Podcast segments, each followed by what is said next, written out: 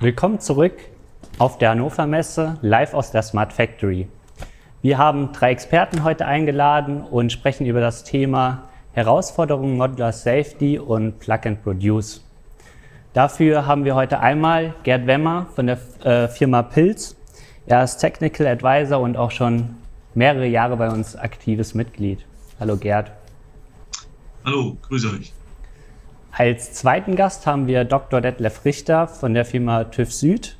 Dort ist er Global Head of Industrial and Energy Products. Hallo Detlef. Hallo zusammen. Und von uns intern Alexander David. Er ist AG-Leiter der AG Connect and Control und unser Experte im Bereich der Modular Safety. Hallo zusammen.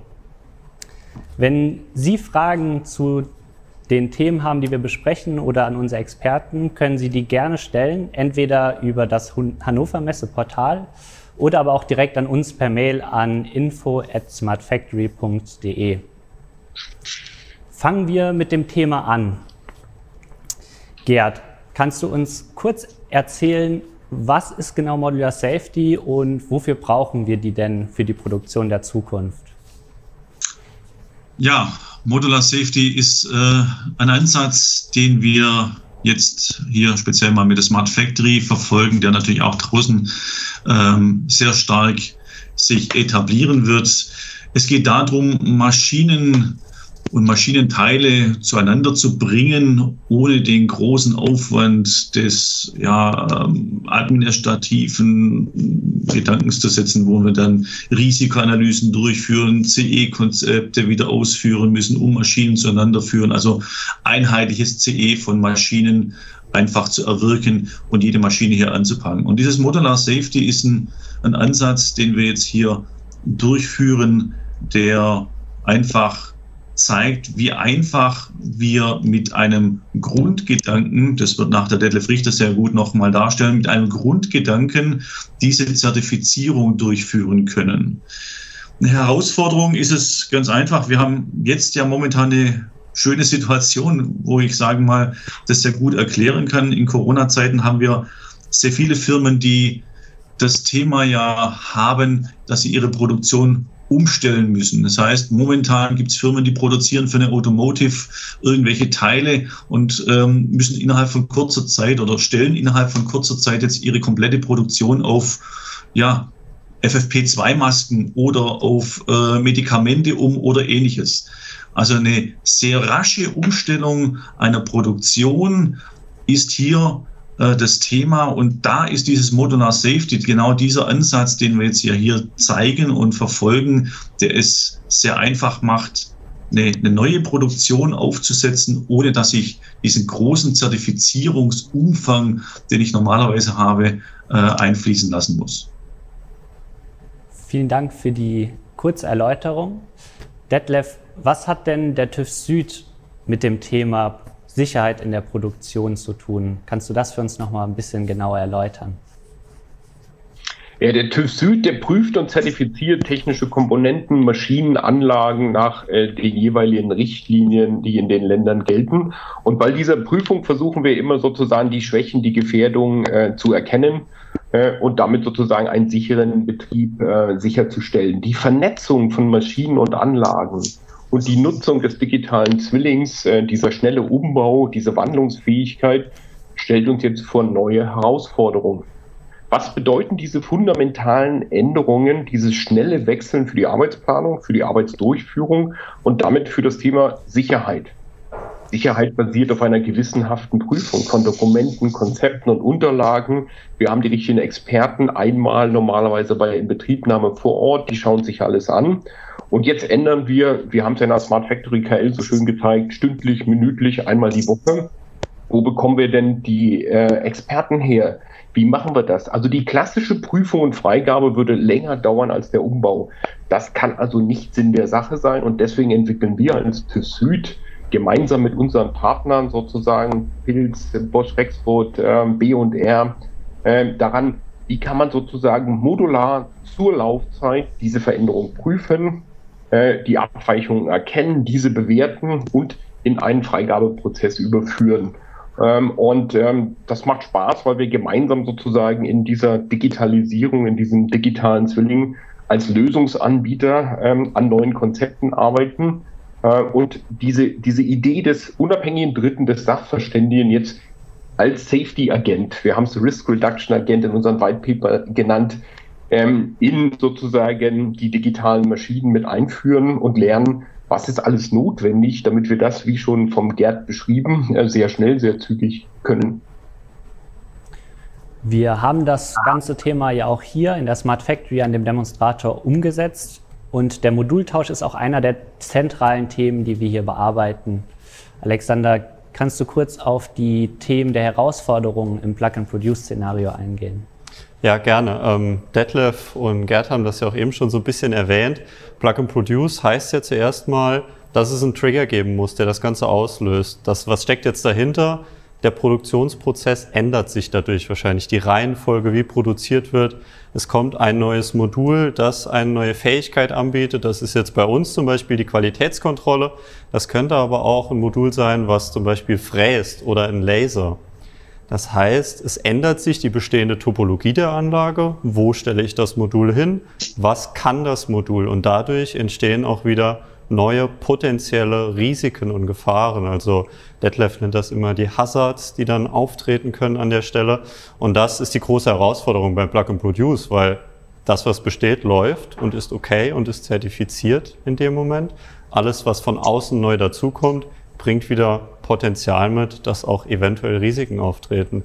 Und das ist das, was wir dann eben auch im Modul, im Plug-and-Produce-Prozess umgesetzt haben, diese modulare Safety-Zertifizierung, die die verschiedenen Schritte durchläuft. Ähm, der Gerd hat es eben schon gesagt, einmal die CE-Zertifizierung, die abgeprüft wird, dass das CE-Zertifikat digital hinterlegt ist dass das Modul am richtigen Ort in der Anlage steht, nicht vielleicht irgendwo anders geplackt, ähm, falsch eingeplackt, dass Energie freigegeben wird, Ethernet wird freigegeben und dann eigentlich so der interessanteste Punkt, der Kern von dem Ganzen ist dann die Risikobeurteilung, die durchläuft. Also welche Risiken können bestehen, treten die vielleicht ein, können wir den Maschinenverbund freigeben.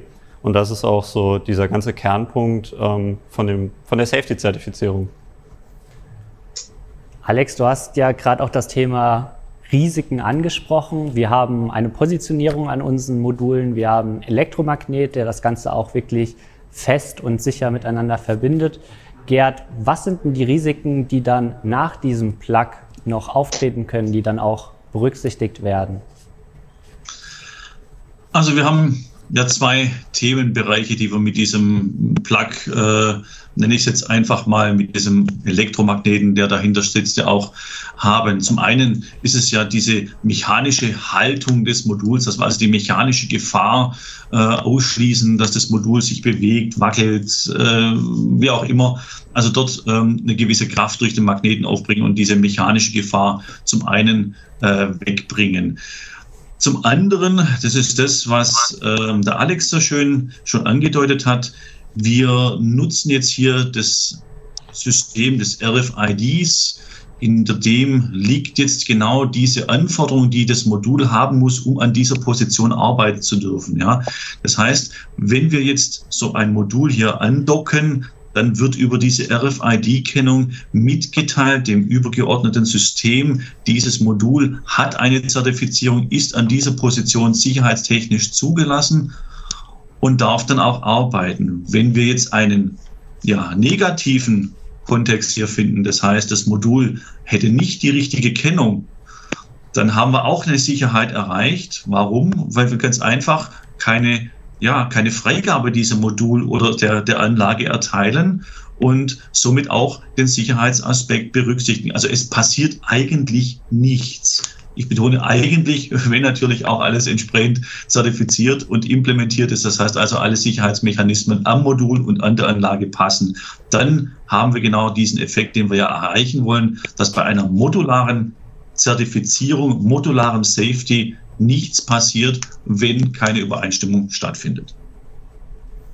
Du bist ja jetzt auch schon ähm, sehr schön auf das Thema Zertifizierung und Freigabe eingegangen. Alex hat das auch kurz schon angesprochen. Detlef, kannst du das für uns nochmal im Detail weiter ausführen? Wie genau habt ihr das jetzt im Moment gemacht und was sind so die Pläne für die Zukunft und wo soll sich das hin entwickeln? Ja, das, äh, wir sind mit dem Assessment gestartet in der Anlage, dass wir gesagt haben, die Nachbarmodule bringen, wir nennen das das Safety-Profil, die, die, die Sicherheitssprache im Informationsmodell, die Informationen mit, was haben sie für äh, ähm, Sicherheitsfunktionen, also ein, ein, ein Schutztür, andere Dinge und äh, was haben sie für Risiken. Ich bleibe da einfach mal beim Leserklasse 3. Ja, und daraus sozusagen haben wir Nachbarschaftseffekte und können dann sozusagen in einer Reihenfolge durchlaufen ähm, und äh, die Prüfung erfolgt, weil ähm, wir bestimmte, ich bleibe jetzt einfach mal äh, bei einem ganz konkreten Beispiel, wir machen die Tür auf, wir nehmen ein Produktionsmuster raus, typischer Vorgang an einer bestimmten Stelle, wir wissen, dass das erlaubt ist. Diese Tür hat jetzt keine äh, Schutzvorrichtung, die hält nicht automatisch zu. Wie merken wir das und wie gehen wir damit um, dass die Nachbarmodule, wenn sie eine versteckte Gefahr, ich bleibe jetzt beim Leser, äh, hätten, dass die sozusagen die Schleuse geschlossen halten. Ne? Das passiert nur, wenn ich die Tür aufmache und dann habe ich verschiedene Konfigurationen. Wir haben das im White Paper sehr schön beschrieben. Jetzt mischen wir das in der realen Welt aber nochmal sozusagen, das hat der Gerd schon angesprochen, mit der Codierung dessen, was wir produzieren. Der RFID-Chip enthält jetzt sozusagen, was wird eigentlich äh, produziert, was nehme ich, wie gehe ich damit um. Und damit haben wir eine Überlagerung von Nachbarschaftseffekten, die sicherheitsrelevant sind und von, ich nenne es das Produktionsrecipe, was sich auch noch ändern kann. Und das muss man sozusagen zur Laufzeit äh, auf Basis dieser Themen prüfen. Äh, Gibt es dort eine Kombination, die versteckte Risiken birgt? Ähm, und ähm, das haben wir an der Anlage implementiert, äh, so dass wir die, die nicht funktionalen Anforderungen, das ist nämlich die Sicherheit, ähm, da immer weiter vertiefen und äh, die Zielsetzung ist sehr klar, wenn die Maschine sozusagen angedockt wird, wenn sie die Arbeit aufnimmt, also wenn sie sozusagen grün wird, dann ist alles abgefragt und geprüft und systematisch dokumentiert, was wir für aus Sicht der Maschinenrichtlinie für eine C-Konformität, also für einen Umbau brauchen. Ähm, und das läuft im Hintergrund mittels der Technologie digitaler Zwilling Informationsmodelle, Frage, Antwort. Aber ähm, unsere Aufgabe besteht darin, sozusagen die Sprache, also die, die Sicherheitstechnik, die wir sonst äh, in der Entwicklung prüfen, sprachlich in Informationsmodelle und in Simulationen abzubilden, um dann automatisiert auch diese Prüfung durchlaufen äh, zu lassen. Ja, vielen Dank für die ausführliche Antwort. Wenn wir das Ganze nochmal aus der wissenschaftlichen Sicht sehen, Alex, welche Rolle spielt da Modular Safety und wie wird das Ganze weitergeführt?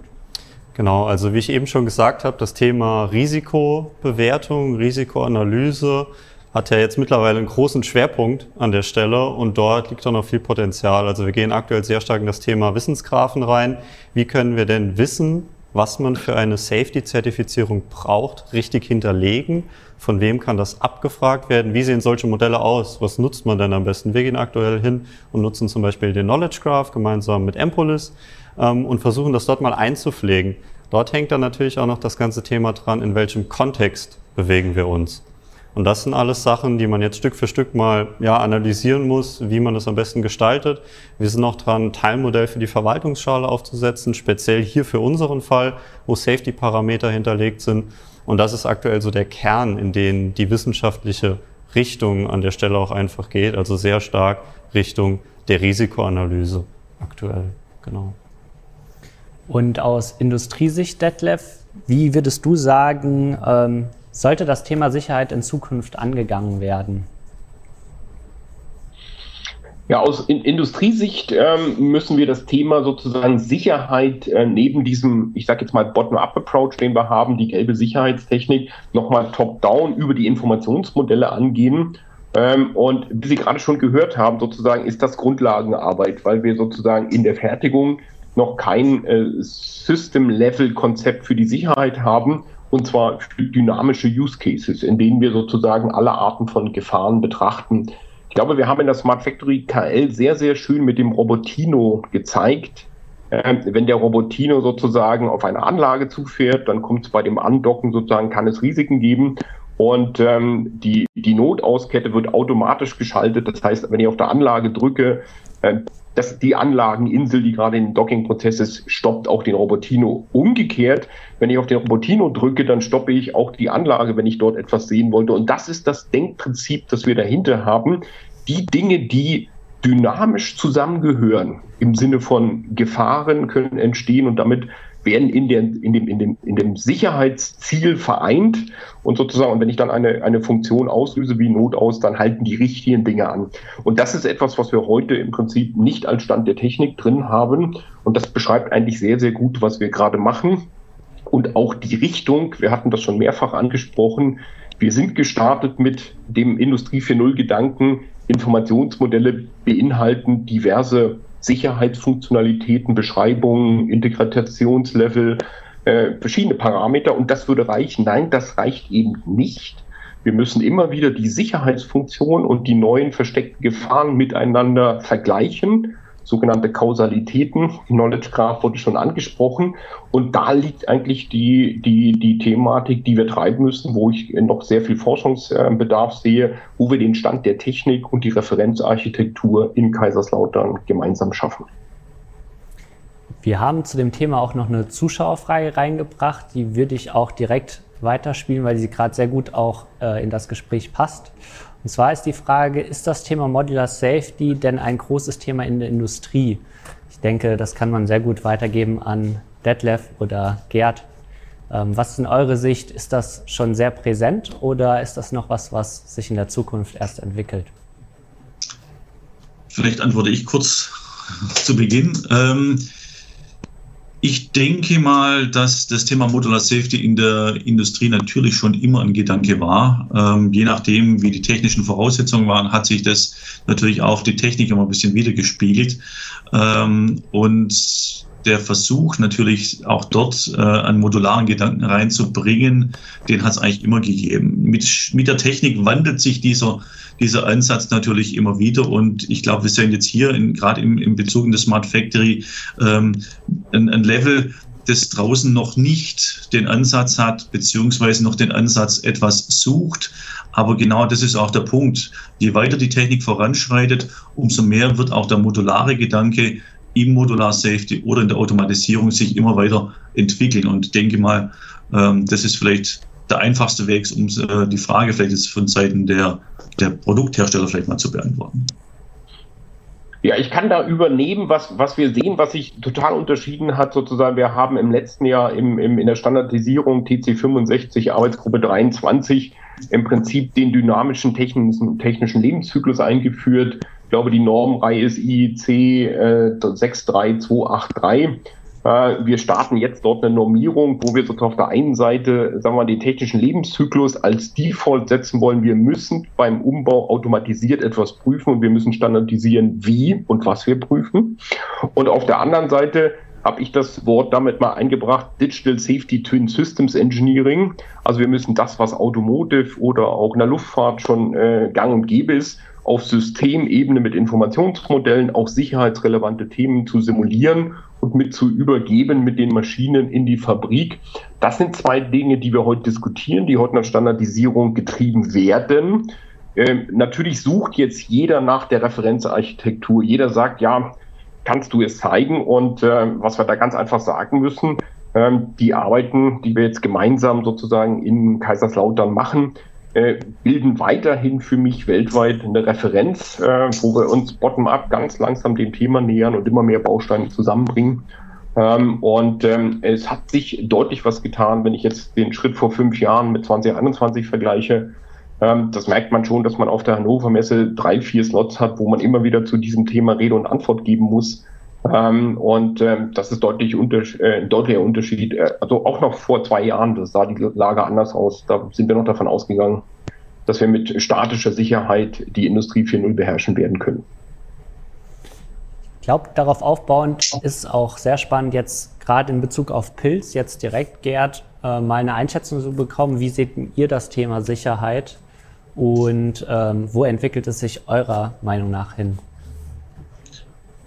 Ähm, ja, das Thema Sicherheit.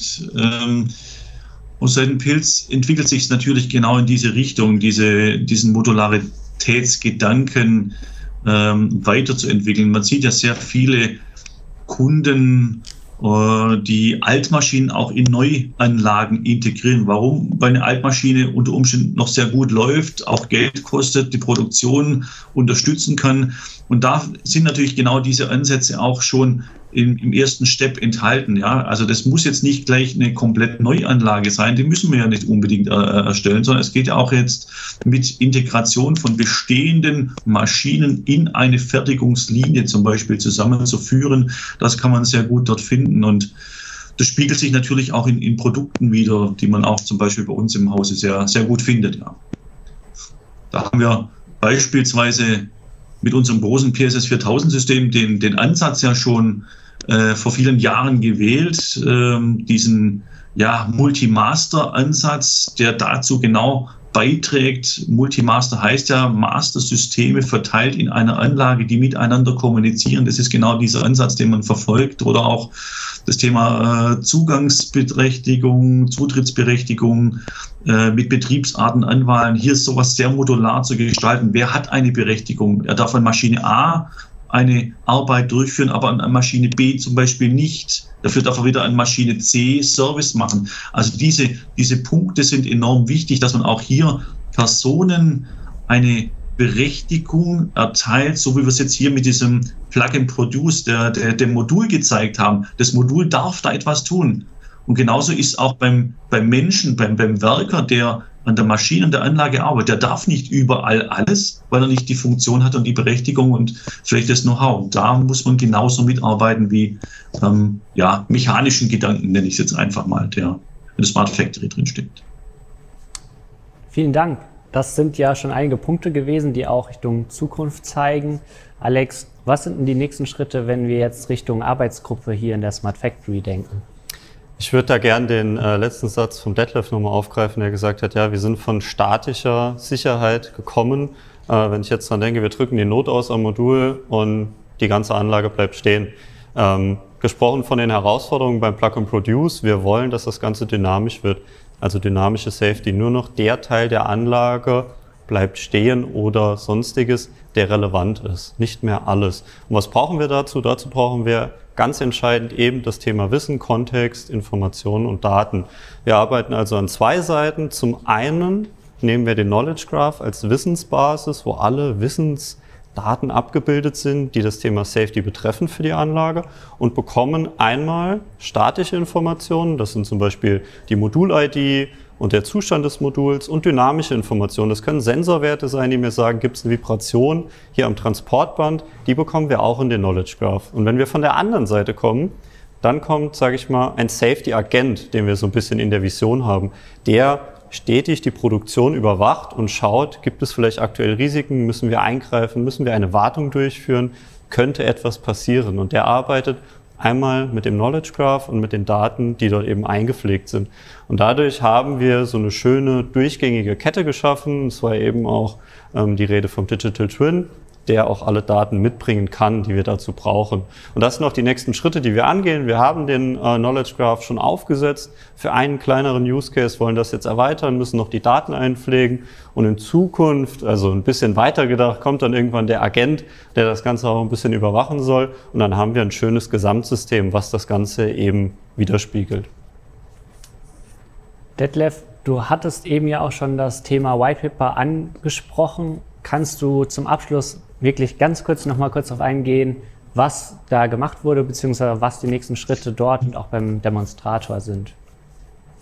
Ja, ich denke, in, in der Kürze der Zeit möchte ich einfach sagen, dass wir jetzt in der Smart Factory KL gelernt haben, wir haben Informationsmodelle, OBC, OA, Safety-Profile mit dem Knowledge Graph kommen wir näher an die Praxis, nämlich Brownfield. Wir nehmen das auf, was wirklich da ist. Und der Safety-Agent arbeiten wir an einem, an einem Sicherheitsmodell, dass wir sagen, wie ein Typ C-Standard liegt hinter dem, hinter der Maschine ein Modell, was sozusagen die Regeln umfasst. Und dann kann ich habe ich die, die Prüfgrundlage ist das Modell, der Knowledge Graph hat alle Informationen. Und wenn er alle Informationen hat, wird er vom Modell sozusagen durch einfache Prüfung eine Freigabe bekommen. Und haben wir eine Abweichung, läuft die Realität nicht mehr zu dem standardisierten Modell, dann bekommen wir eine Warnung und wir müssen wieder als Menschen gemeinsam lernen und das Ding, äh, also die Anlage weiterentwickeln. Und das ist das erste Mal, dass wir zeigen können, wir haben ein Gesamtkonzept, was ein bisschen sich loslöst von, ich muss alles vorher standardisieren, sondern der Knowledge Graph zieht das zusammen, hat die Kausalitäten und mit einem daneben liegenden Modell kopieren wir, ich sage jetzt einfach mal die Industrie 3.0 Sicherheit, wo es auch Typ C Standards gibt, als, als Grundkonzept in die äh, Zeit der Digitalisierung der Industrie 4.0. Vielen Dank für die Informationen. Vielen Dank, Detlef. Vielen Dank, Gerd. Vielen Dank, Alex. Bei uns geht es morgen um 9.30 Uhr weiter mit dem Thema Ressourceneffizienz, CO2-Footprint, Recycling, neue Herausforderungen für die Industrie. Bis morgen.